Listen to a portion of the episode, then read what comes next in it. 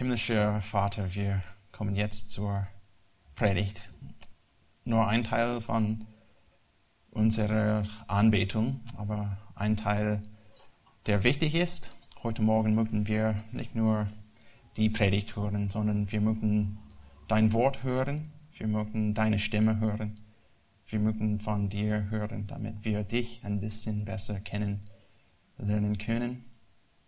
Himmlischer Vater, wir möchten dir anbeten. Wir möchten dir dich so gut kennenlernen, dass wir jeden Tag an dich denken und dass wir dir gut folgen können. Wir möchten wissen, was dir gefällt. Und wir möchten auch, dass diese Sachen ähm, uns äh, gefällt auch. Amen.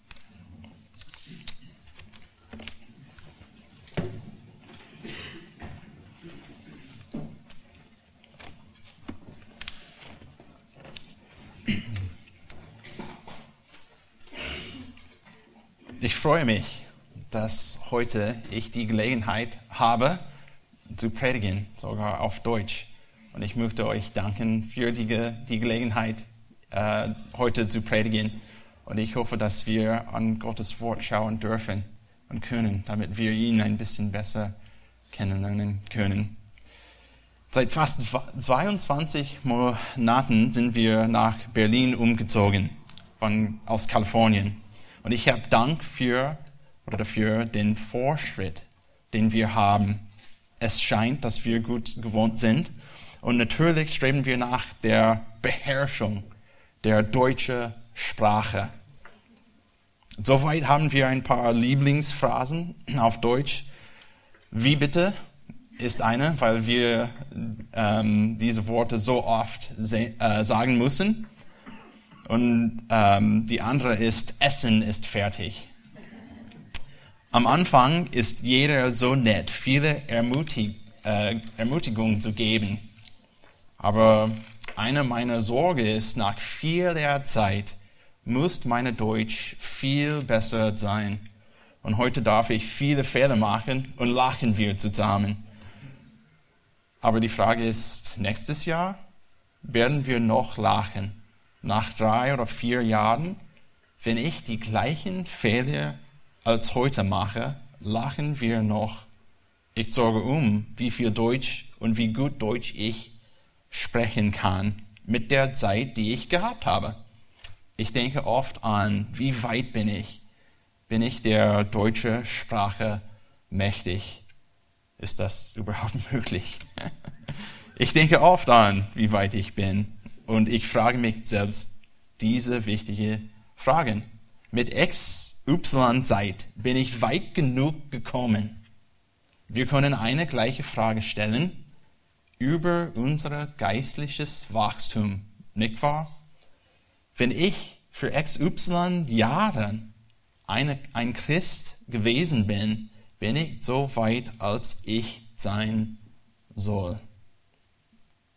Mit der Zeit, die Gott mir gegeben hat, bin ich weit genug? Habe ich genug gelernt?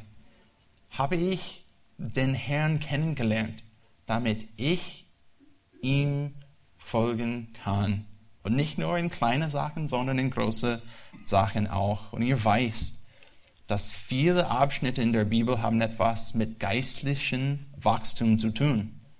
Manchmal beschreibt die Bibel uns als Pflanzen, die verwurzelt sind und die wachsen. Andere Abschnitte beschreiben uns als Babys, die Milch brauchen oder Erwachsene, die feste Speise essen. Heute möchte ich gern euch führen durch einen dieser Abschnitten und sie ist Hebräerbrief 5, 11 bis 6, 3. Und wir können da jetzt gehen zu Hebräerbrief 5, Vers 11 bis 6, 3. Und vielleicht ist der Text nicht so bekannt, aber ist, äh, er ist ein sehr ermutigender Text, der uns helfen soll, richtig und biblisch zu denken über unser geistliches Wachstum. Hast du schon dich selbst gefragt, was sind die wichtigen Aspekte meines Wachstums? Wie soll ich denken, damit ich mehr und mehr reife? Welche Sicht am christlichen Leben soll ich haben, damit ich das Ziel Gottes erreichen äh, kann? Durch unsere Studien heute Morgen werden wir sehen, drei Einstellungen anzustreben, um ihr geistliches Wachstum zu, zu fördern.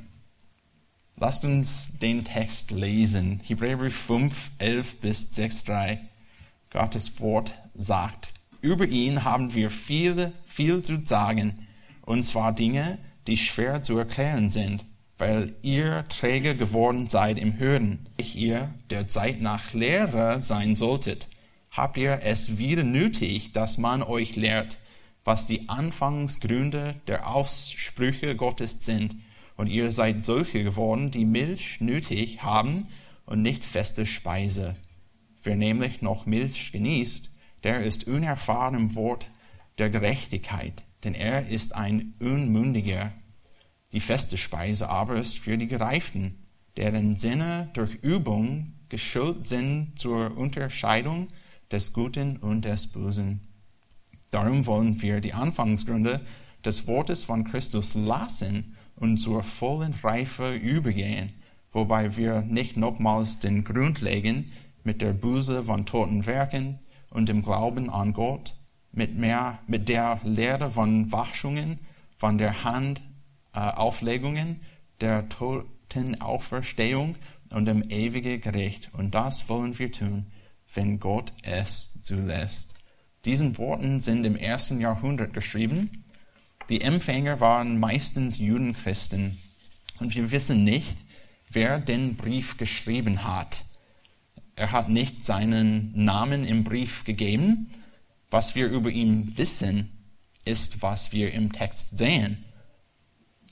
Wir sehen in diesem Brief, dass er das alte, altes Testament echt gut kennt und dass er um das geistliche oder geistliches Wachstum seiner Hörer sorgt. Von was er geschrieben hat, wissen wir ein paar Dinge bezüglich äh, seines Zuhörers. Sie haben das Evangelium gehört. Danach wurde eine Gemeinde begonnen und oft haben sie zusammen getroffen. Aber nach nur kleiner Zeit geht es ihnen nicht so gut, weil sie den Namen Christus tragen. Und einige waren versucht, rückwärts zu gehen nach dem Alten Testament. Und vielleicht mögen sie mehr akzeptabel oder akzeptabel scheinen, so dass die Verfolger in dieser Zeit nicht so brutal sein werden. Und vielleicht, wenn sie ein bisschen mehr jüdisch aussehen können, dann werden sie nicht so viele Verfolgung haben. Aber der Autor, Autor kennt die Gefahren des Weggangs von Christus und vom Evangelium. Durch dieses Buch bittet er, der Autor, seine Hörer zu erwachsen jenseits des aktuellen Zustands. Es ist möglich, ein bisschen weiter zu gehen. Es ist möglich, reifer im geistlichen Wachstum zu sein. Und das bedeutet, dass sie, die Hebräer, nach Christus und sein Wort streben müssen. Und der Schreiber des Briefs von Anfang an legt den Schwerpunkt auf Jesus. Er hat einfach in Hebräerbrief 1, 1 bis 3 geschrieben und wir können nur ein paar Seiten blättern und wir können diesen Text sehen. Hebräerbrief 1, 1 bis 2. Der Autor hat geschrieben, nach dem Gott in vergangenen Zeiten vielfältig und auf vielerlei, vielerlei Weise zu den äh, Vätern geredet hat durch die Propheten, hat er in diesen letzten Tagen zu uns geredet durch den Sohn. Ihn hat er eingesetzt zum Erben von allem. Durch ihn hat er auch die Welten geschaffen. Und er geht ein bisschen weiter. Aber wir sehen hier, dass der Autor liegt den Schwerpunkt auf Jesus und im Brief warnt der Schreiber, dass es gefährlich ist, wenn man nicht auf Christus passt. Er, und er warnt, dass es gefährlich ist, wenn man bequem ist und wächst nicht zur Reife. Es ist gefährlich, wenn man denkt, ja, wir müssen nicht, wir müssen nicht weitergehen, wir können einfach stehen bleiben. Und durch den Brief vergleicht der, äh, der Schreiber Jesus mit Engeln. In diesem Vergleich zeigt er, dass Jesus besser als den Engeln ist. Und er geht weiter und vergleicht Jesus mit Mose. Und er hat gesagt, Jesus besser als Mose ist. Und er vergleicht Jesus mit dem alttestamentärischen Priestertum. Und er hat gesagt und er hat geschrieben, dass Jesus viel besser ist. Und als wir zu unserem Text kommen, konntet ihr fast die Aufregung von Autor fühlen. Er ist aufgeregt, über Melchisedek zu lehren. Und wir fragen, über wem? Über wen? Melchisedek? Ja, ein Priester von dem Alten Testament. Und er war der Autor, hat geschrieben, ja, ich habe so viel über Melchisedek zu schreiben. Aber dann was hat er auch hier in unserem Text geschrieben? Über ihn, Melchisedek, ein Priester vom Alten Testament, wo wir so viel über Jesus lernen können. Wir haben mehr zu sagen hier, wir haben mehr zu lernen. Aber, aber ähm, er schreibt zu Hörer oder zu die Hebrä den Hebräer, über ihn haben wir viel zu sagen, und zwar Dinge, die schwer zu erklären sind, weil ihr träge geworden seid im Hören. Und zuerst können wir denken, dass wahrscheinlich die Schwierigkeit mit ihm als Lehrer ist. Vielleicht er ist nicht so fähig, diese Wahrheiten zu lehren. Aber schaut mal an Vers 11. Der Autor, Autor gibt den Grund dafür. Das Priestertum Jesus ist nicht so schwer zu erklären, weil ist so schwer zu erklären, weil seine Hörer so träge im Hören sind. Und was bedeutet es, dass sie im Hören trägen geworden sind? Es bedeutet nicht, dass die Mitglieder von der Gemeinde Lernbehinderungen haben. Es bedeutet nicht, dass, die, dass sie Körperbehinderungen haben, die sie von dem Lehren über den tieferen Dingen des Gottes behindern. Das war nicht der Fall.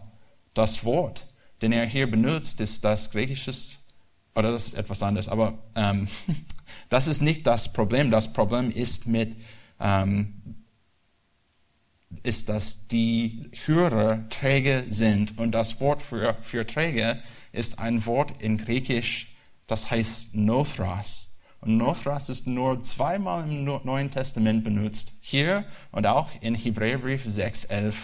Wir können ein paar Seiten vorwärts gehen bis zum Hebräerbrief 6,11 bis 12 und wir können ein paar Sachen hier sehen. Er hat hier geschrieben in 6.11. Wir wünschen aber, dass jeder von euch denselben Eifer beweise, so dass ihr die Hoffnung mit voller Gewissheit festhalten bis ans Ende, damit ihr ja nicht träge werdet. Das ist das Wort, den wir in, oder das wir in Hebräerbrief 5, 11 haben, dass ihr nicht, dass ihr ja nicht träge werdet, sondern Nachfolger derer, die durch Glauben und Geduld die Verheißungen erben. Und wir sehen, dass Eifer ist in einer Weise Gegenteil träge. Und das war das Problem. Die Hörer haben keine Lernbehinderungen gehabt.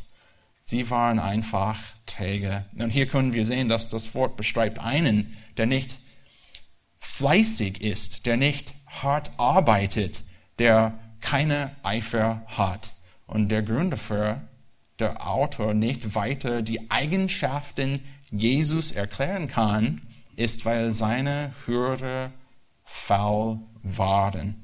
Das bedeutet nicht, dass sie in jedem Bereich faul sind. Es kann sein, dass einige fleißigen Arbeiter bei ihrem normalen Arbeit sind, aber gleichzeitig sind sie faul, wenn es um den Wort Gottes geht. Als der Autor diese, äh, dies geschrieben hat, hat er von seinem Gespräch über das Priestertum Jesus abgekehrt und er hat seine Aufmerksamkeit auf seinen Hörer gesetzt. Er hat gerade geschrieben, dass sie faul oder träge sind. Dann gibt er diese scheinbar verurteilende Bewertung in dem ersten Teil von Vers 12. Schau wieder an Hebräerbrief 5, Vers 12 mit mir. Denn obgleich ihr der Zeit nach Lehrer sein solltet, diese Aussage, dass die Empfänger Lehrer solltet sein, solltet unsere Aufmerksamkeit erregen.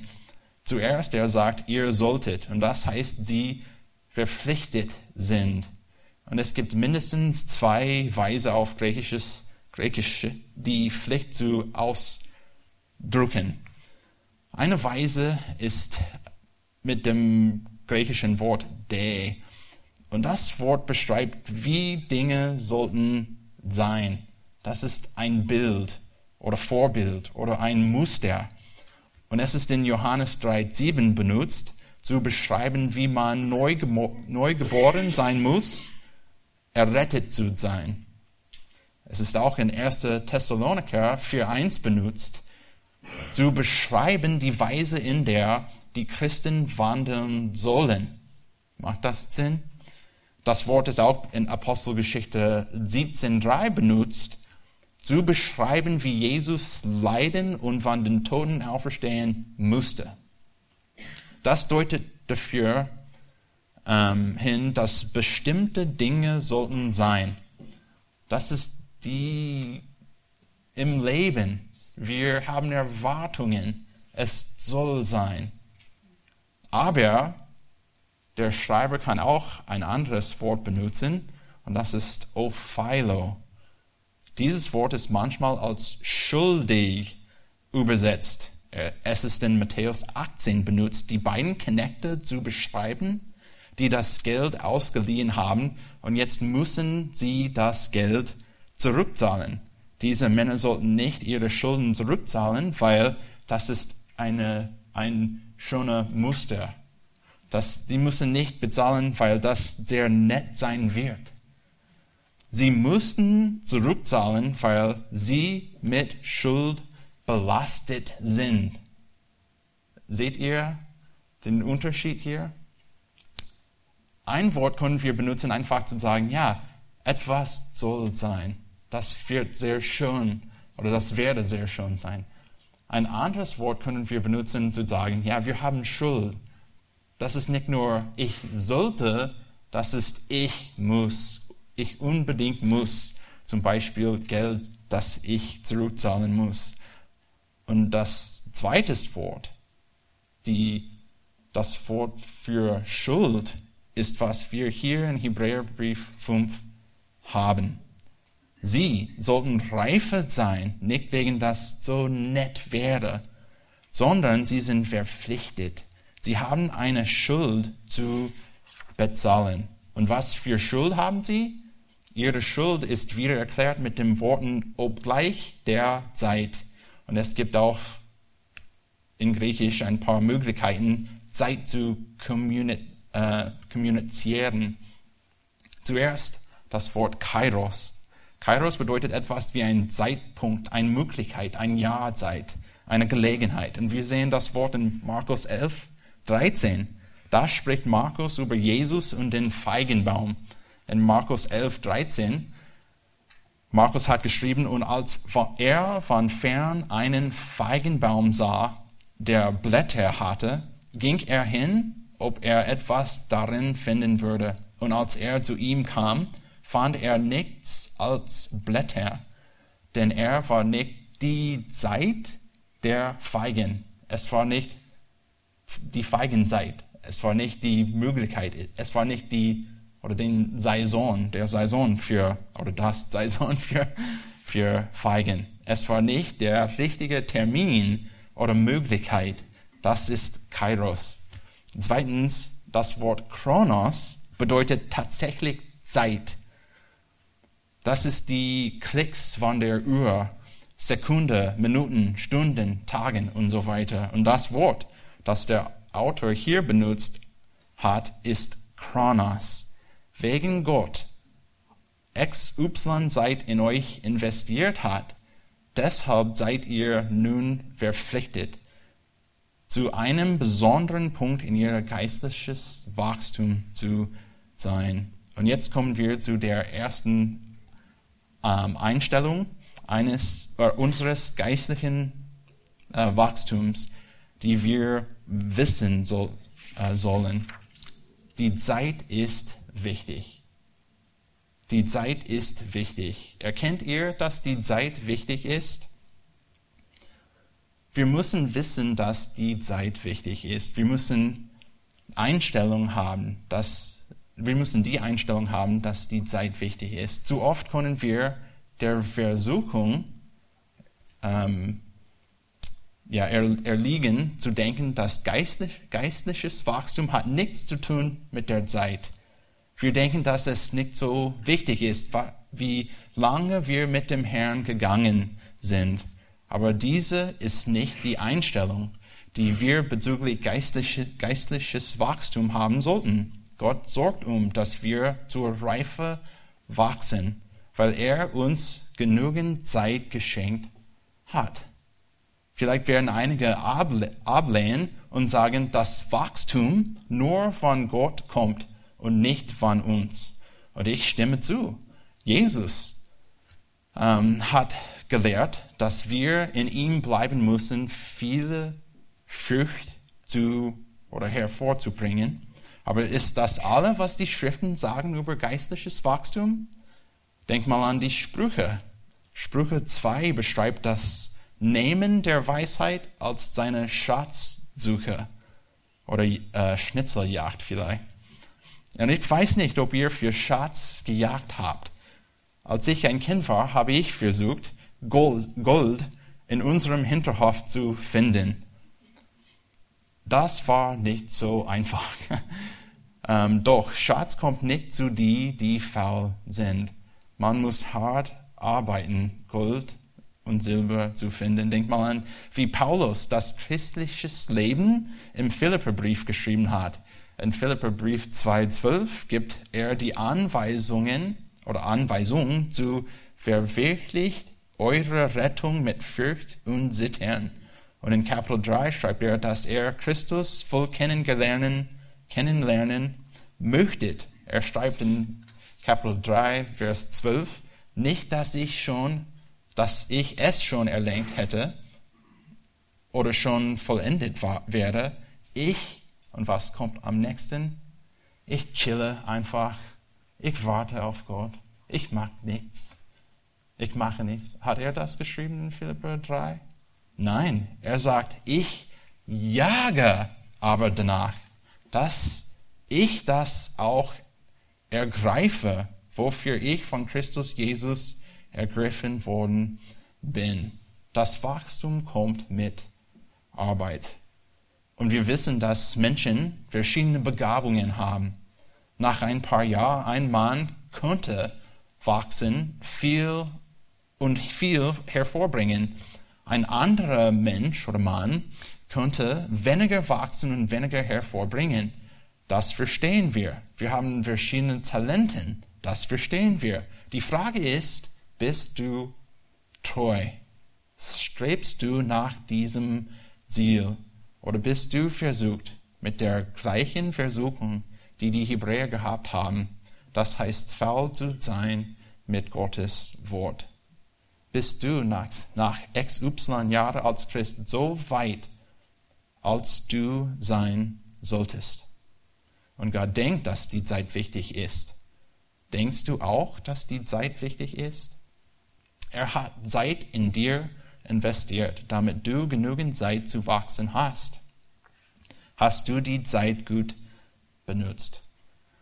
Es ist sehr wichtig für geistliches Wachstum. Es gibt eine zweite oder eine zweite Einstellung zu vermerken. Schau mal an Hebräerbrief 5 in der Mitte des Verses 12. Der Autor gibt an, dass zu dieser Zeit diese Gläubigen Lehrer sein sollen. Es ist wichtig zu merken, dass der Autor nicht nur sagte, dass sie mittlerweile, mittlerweile reife sein sollten. Der Autor, Autor sagt nicht nur, dass sie Top-Studenten sein sollten, er sagte, dass sie Lehrer sein sollten. Zu dieser Zeit sollten sie fähig sein, in der Gemeinde zu dienen mit dem Wort Gottes. Zu dieser Zeit sollten sie nützlich zu Gott sein. Und vielleicht du bist versucht, dies abzulehnen, weil es dir nicht anwendbar ist. Vielleicht denkst du, die Gabe des Lehrens ist nur für ein paar Männer von der Gemeinde. Deshalb ist der Abschnitt hier nur für sie und nicht für mich. Vielleicht das, vielleicht diese ähm, oder der Text ist nur für die Ältesten in der Gemeinde oder vielleicht nur für die Pastoren oder die Praktikanten oder die Männer, die bei dem EBTC im Prediger, in der Predigerausbildung studieren. Das ist nicht für sie. Aber das ist nur für sie, nicht für mich. Ich bin eine, ein normaler Mitglied in der Gemeinde. Aber das ist nicht der Fall. In diesem Abschnitt der Autor, Autor spricht nicht zu einem besonderen Amt des Lehrers. Er sagt nicht, dass sein Zuhörer zu dieser Zeit Ältesten sollten sein oder Professoren in der Bibelschule sollten sein. Er sagt, dass sonst wer du in der, sonst wer du in der Gemeinde bist, wenn du eine Beziehung mit dem Herrn hast, durch Zeit solltest du ihn, den Herrn, so gut kennen, dass du fähig bist, andere in deinem Einflussbereich zu ermutigen mit der, Wahrheit, mit der Wahrheit, die du kennst. Vielleicht du würdest sagen, dass du die Gabe des Lehrers nicht hast. Und ich verstehe, dass gewisse Menschen begabt zu lehren sind. Normalerweise sind, stehen diese Männer vorne und predigen zu der ganzen Gemeinde. Wenn wir sagen, dass gewisse Männer begabt sind, das bedeutet überhaupt nicht, dass alle anderen aus dem Schneider sind und damals nicht mehr zu tun haben.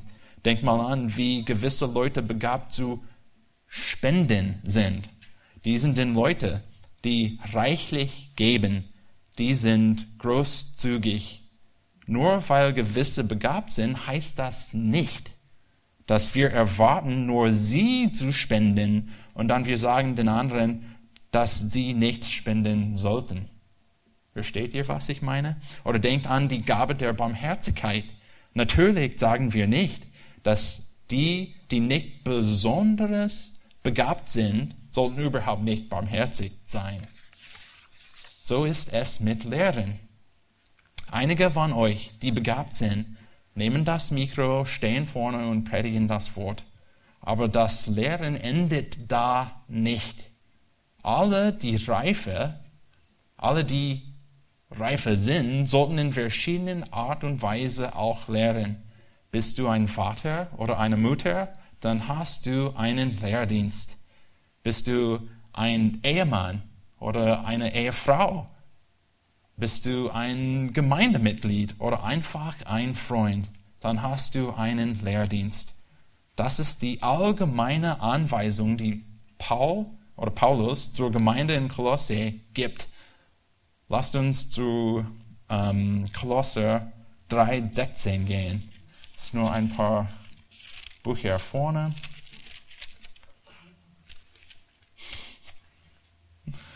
Und wir können sehen hier in Kolosser 3,16 und auch andere Stellen, wie wichtig es ist, in der Gemeinde zu lehren. Kolosser 3,16. Lasst das Wort des Christus reichlich in euch wohnen, in aller Weisheit. Lehrt und ermahnt einander und singt mit Psalmen und Lobgesängen und geistlichen äh, Liedern dem Herrn leiblich in eurem Herzen.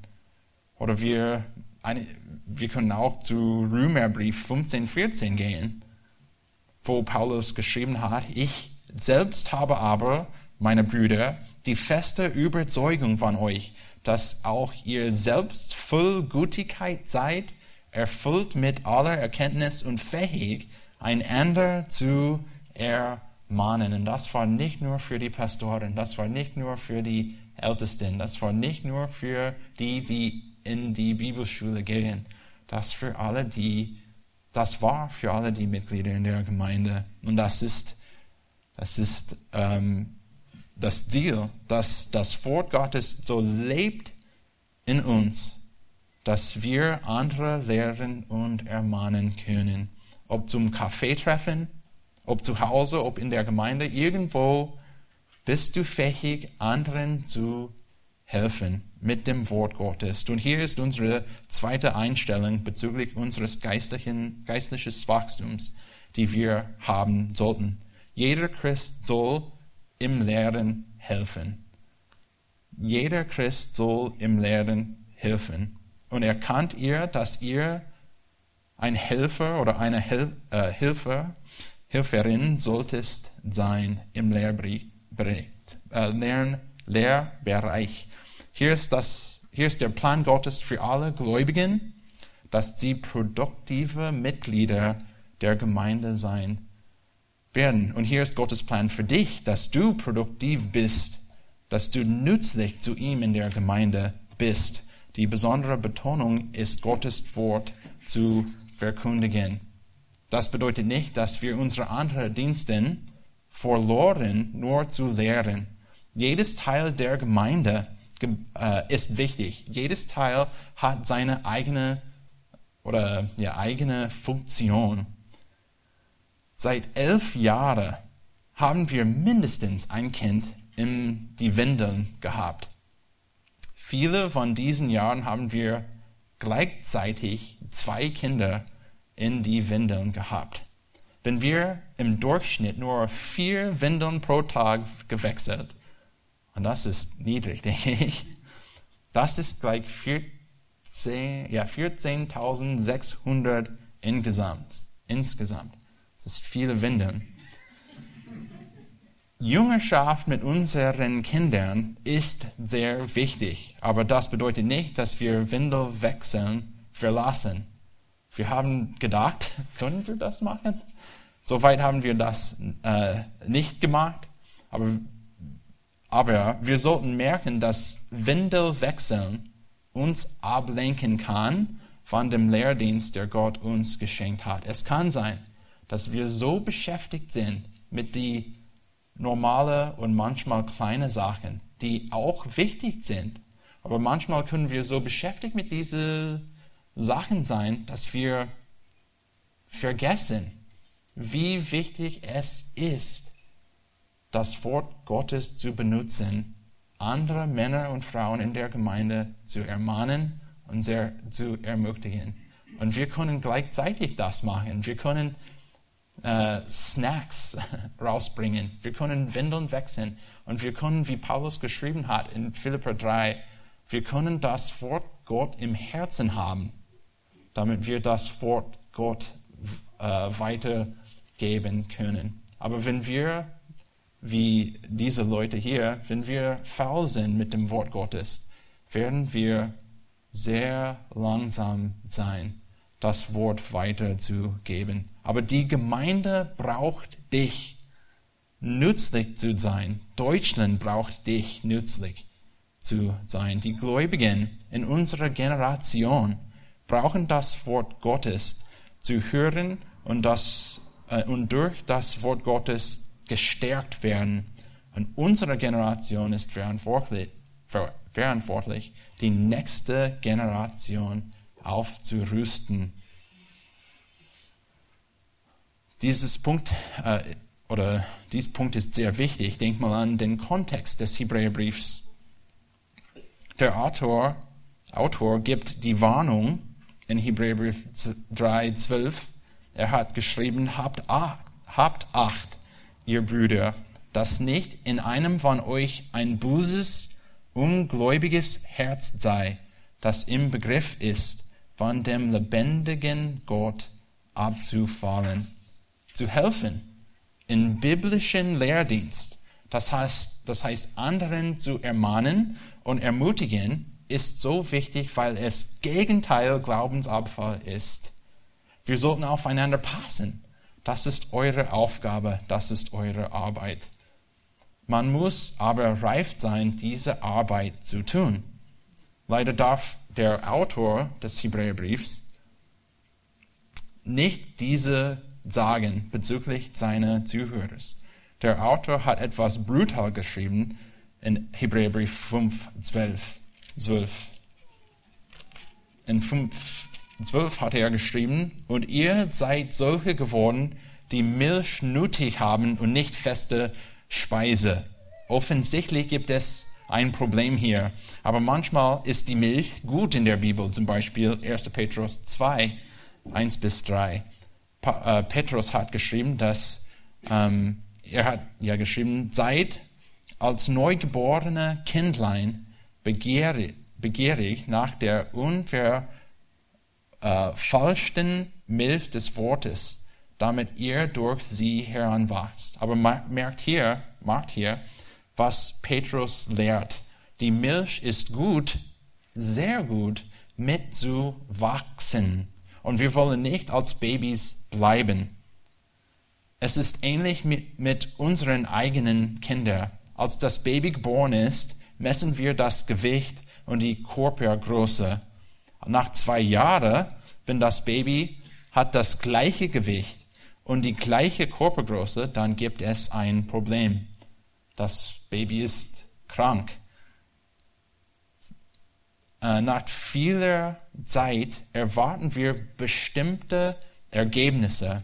Und für das Baby gibt es Maßstäbe, die zeigt uns, dass das Baby gesund ist. Die Zuhörer hier haben nicht den richtigen Maßstab genommen. Sie sollten feste Speise essen, aber sie sind nicht bereit, feste Speise zu essen. Und der Autor spricht weiter über den armen Zustand der Zuhörer. Schaut mal an Vers 13. Er hat geschrieben, wer nämlich noch Milch genießt, der ist unerfahren im Wort der Gerechtigkeit, denn er ist ein Unmündiger. Er ist nicht ein Helfer, weil er Hilfe braucht. Er ist nicht ein Helfer, weil er, weil er unerfahren im Wort ist.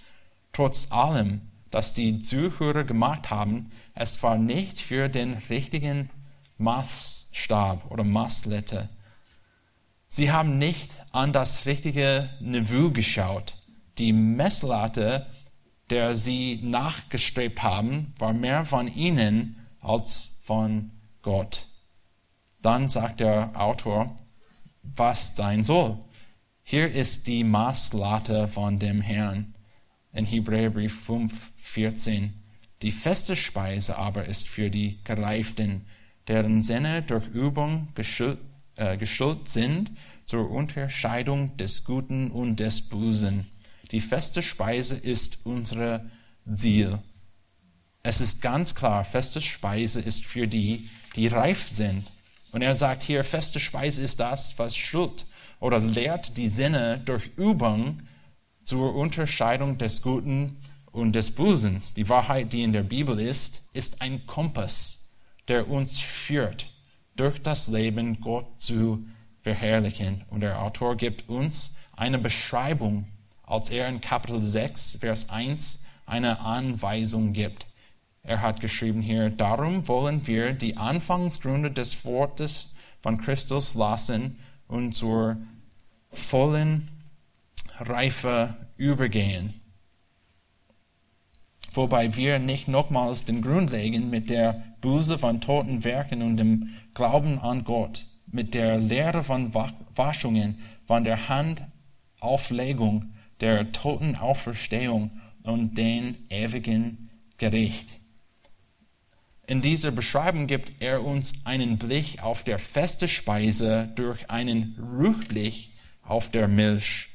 Vers 1 und 2 des Kapitels 6 gibt uns eine Liste der grundlegenden Wahrheit, die die Zuhörer kennen sollten. Und seht ihr das Bild hier von dieser, von dieser Liste? Diesen sind Beispiele von Anfangsgründe von dem Alten Testament, die uns nach Jesus führen.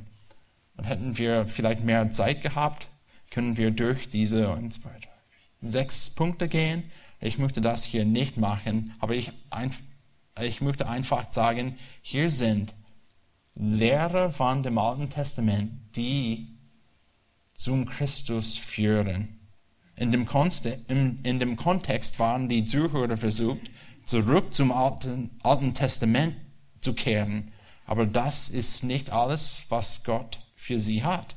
Er hat mehr. Er möchte, dass sie mehr über Christ wissen.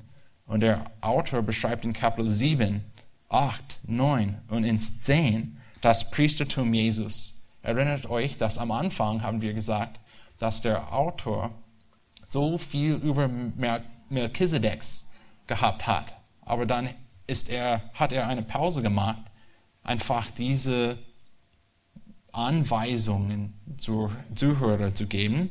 Und dann er kommt zurück in diesen Kapiteln 7, 8, 9 und 10.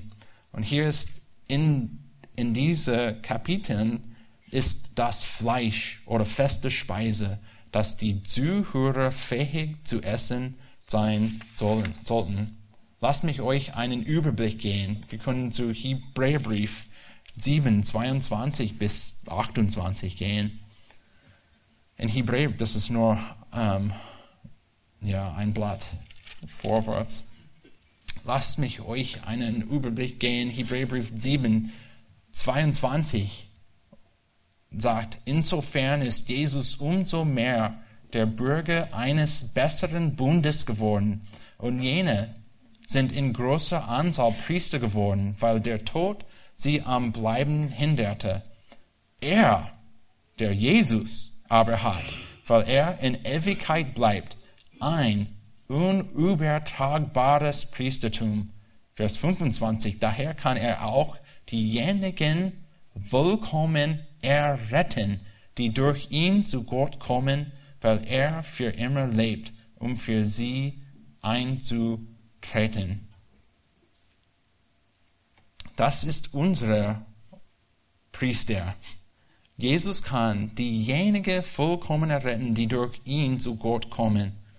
Und wenn du Anfechtung erfährst, glaubst du, dass Jesus dein Erretter ist? Strebst, strebst du zuerst nach ihm oder suchst du nach den Lehren der Welt, die die Gedanken der Menschen lehren? Oder in Hebräerbrief 10, Verse 19 bis 25.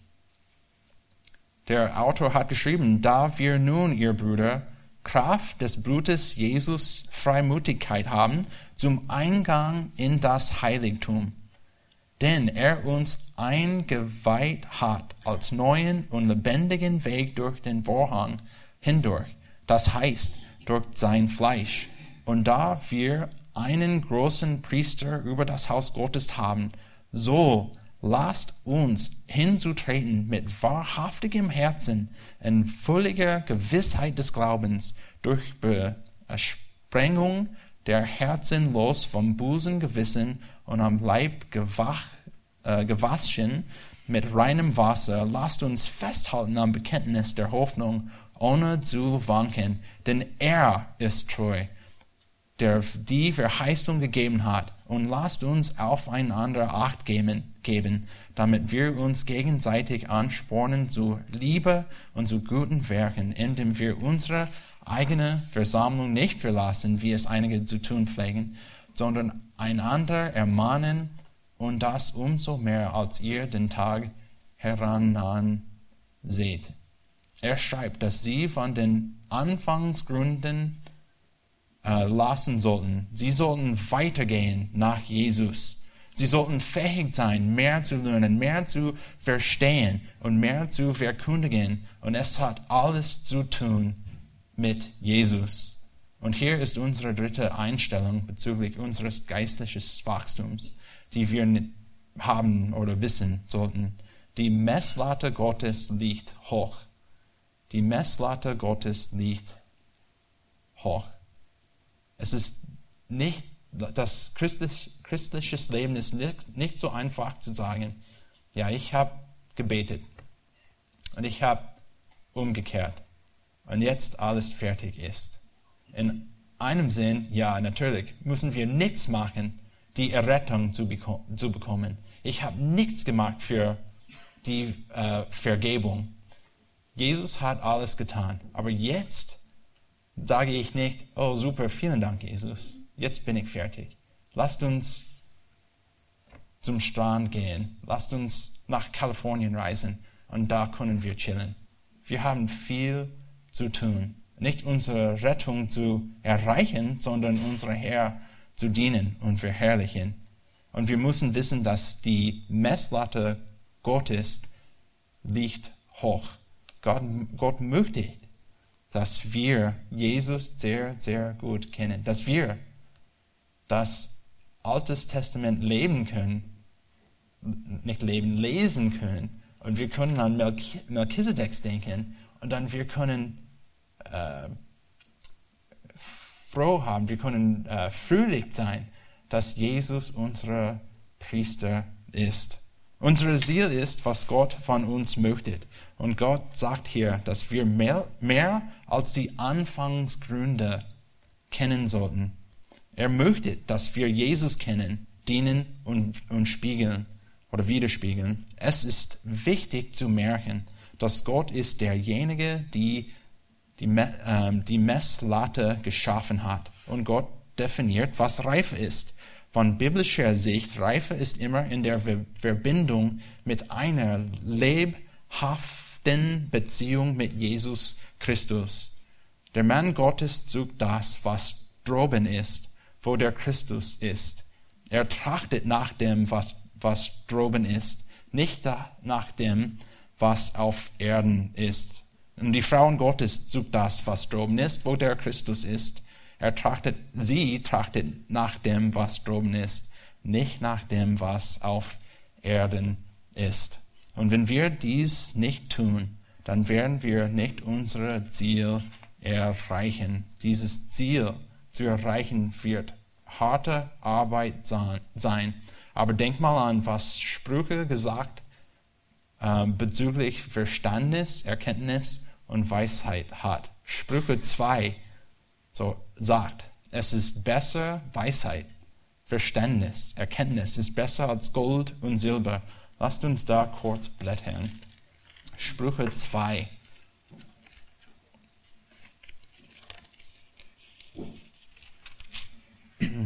Verse 1 bis 5 sagt, mein Sohn, wenn du meine Worte annimmst und meine Gebote bei dir bewahrst, so dass du der Weisheit dein Ohr leist und dein Herz der Einsicht zuwendest, wenn du um Verständnis betest und um Einsicht flehst, wenn du sie suchst wie Silber und nach ihr forscht wie nach Schätzen, dann, schau mal hier in Vers 5, dann wirst du die äh, Furcht des Herrn verstehen und die Erkenntnis Gottes erlangen. Diese Worte sind Worte des Werkens, weil die Erkenntnis Gottes kommt nicht zu ihm, der faul ist. Fang nicht an, faul zu sein und die Messlatte fallen lassen. Halte die höhere Messlatte, die Gott uns gegeben hat. Und wie, wenn die Messlatte scheint zu hoch, uns zu erreichen, dann erinnert euch an Vers 3 von Hebräerbrief 6. Paulus hat Paulus, der Autor, bin mir nicht sicher, wer das, äh, den Brief geschrieben hat, aber der Autor von Hebräerbrief hat gesagt und hat geschrieben, und das wollen wir tun, wenn Gott es zulässt. Wir wollen nicht drin, wir sollten nicht drin anschauen, die Kraft zu finden, sondern an Gott. Wenn wir denken, dass wir diese nicht schaffen können, dann wir müssen vertrauen, was Jesus in Johannes 15 gesagt hat. Er ist der wahre Weinstock und wir sind die Gräben. Er ist verantwortlich, die Früchte zu bringen. Wir sind verantwortlich, in ihm zu bleiben. Und nachher werden wir sagen, was Jesus sagt, wahre Diener werden sagen in Lukas 17, 10. So sollt auch ihr, wenn ihr alles getan habt, was euch befohlen war, sprechen, wir sind unnütze Knechte. Wir haben getan, was wir zu tun schuldig waren. Und mit Gott, das ist möglich. Es kann sein, dass ich für viele Jahre in Deutschland wohne, dass ich die Brötchen und die Würstchen genieße, aber ich nicht Deutsch lerne. Aber nach vielen Jahren werde ich nicht viel zu zeigen haben. Die Zeit würde verschwendet sein, aber wir hoffen, dass bessere Dinge kommen. Heute sind wir ermutigt zu erkennen, dass die Zeit wichtig ist, dass wir helfen sollten und dass wir die Messlatte, Messlatte höher legen sollten. Seid ihr bereit, nach diesen Einstellungen anzustreben, um ihr geistliches Wachstum zu fördern? Lasst uns beten. Und wir stehen auf zum Gebet.